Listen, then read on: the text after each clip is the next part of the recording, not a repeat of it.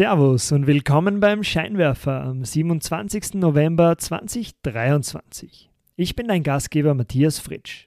In dieser Folge erzähle ich dir, wie Jeff Bezos dafür sorgte, dass Amazon mit dem Kindle den digitalen Büchermarkt revolutionieren konnte.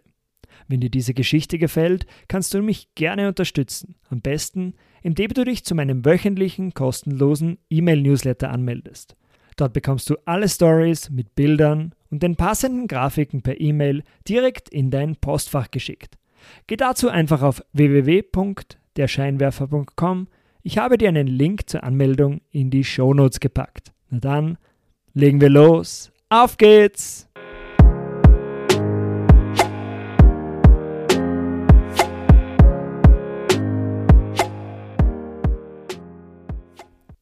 Das Ende der 1990er Jahre ist eine wilde Zeit für die Musikindustrie.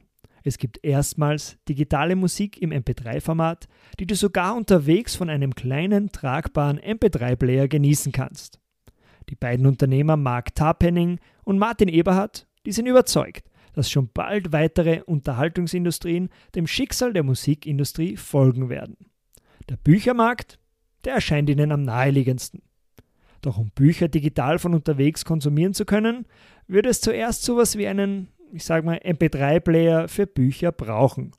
Und genau den wollen Tarpening und Eberhard 1997 erfinden. Zunächst brauchen die beiden aber noch Geld für ihre Entwicklung.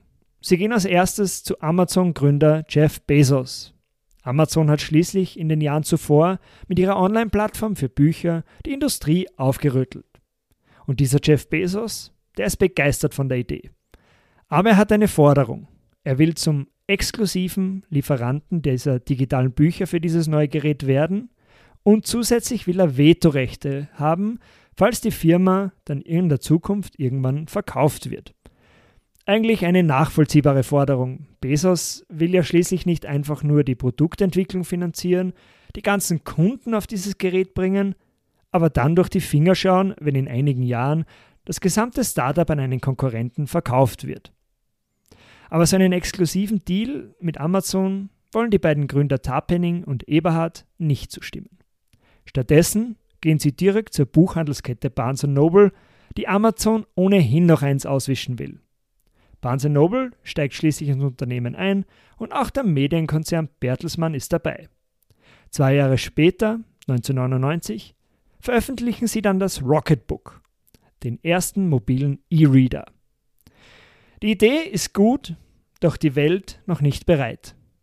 Die LCD-Technologie des Bildschirms, die verbrauchte viel zu viel Akku, war viel zu hell und im Sonnenlicht hast du nichts gesehen. Nicht ideal ist auch, dass das Gerät mit einem Computer verbunden werden musste, damit man neue Bücher herunterladen kann. Ein paar Jahre später wird Jeff Bezos plötzlich nervös.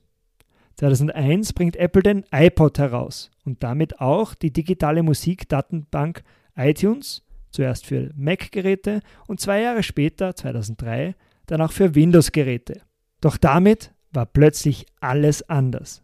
Musik musstest du dir nicht mehr auf einer CD im Laden holen, du konntest einfach ein Album auf deinem Computer kaufen. Und Amazon verkaufte damals ziemlich viele physische CDs, und sie haben bemerkt, ein Teil dieser Umsätze, der wird wohl in Zukunft zu Apple wandern und auf iTunes ausgegeben werden.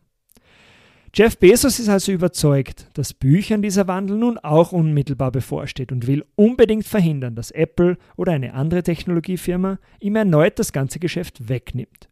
2004 trommelt er innerhalb Amazons eine Spezialeinheit zusammen. Die sollen sich voll und ganz auf diese geheime Mission konzentrieren, den iPod für Bücher zu entwickeln. Er gibt ihnen einen Ratschlag mit auf den Weg. Er sagt, I want you to proceed as if your goal is to put everyone selling physical books out of a job.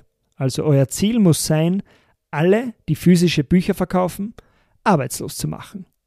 Aber die Entwicklung, die zieht sich ein bisschen, dauert über zwei Jahre. Erst 2007 wird das erste Amazon Kindle präsentiert. Doch es entwickelt sich rasant zum Riesenerfolg.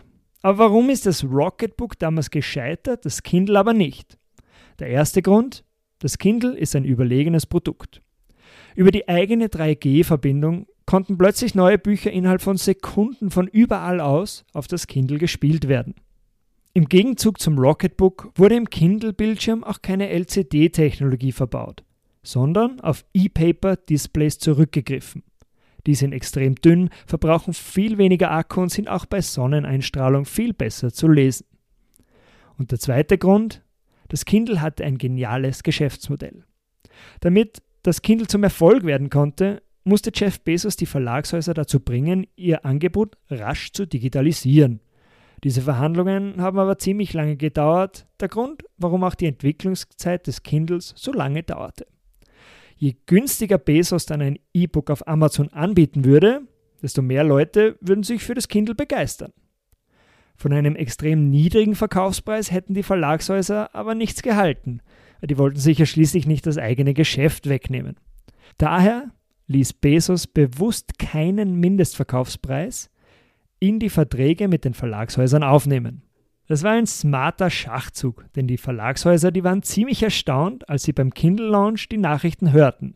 Auf Amazon kostet jedes E-Book nur 9,99 Dollar also viel weniger als ein gedrucktes Buch im Buchhandel.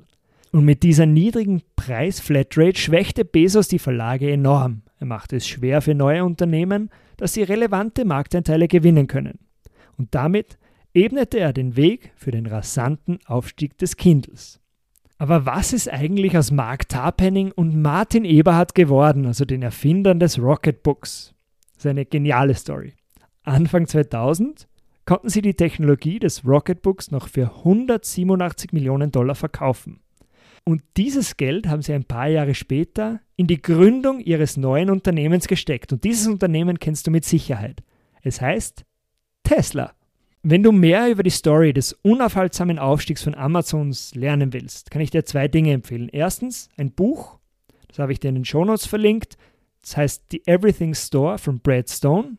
Und zweitens einen Podcast, den Acquired Podcast mit der Folge Amazon.com. Auch den Link dazu findest du direkt in den Show Notes. Und das war's für heute auch schon wieder vom Scheinwerfer. Danke dir fürs Zuhören. Und nicht vergessen, auf www.derscheinwerfer.com kannst du dich zu meinem kostenlosen E-Mail-Newsletter direkt anmelden. Den Link dazu findest du in den Shownotes. Danke dir, bis nächste Woche. Ciao!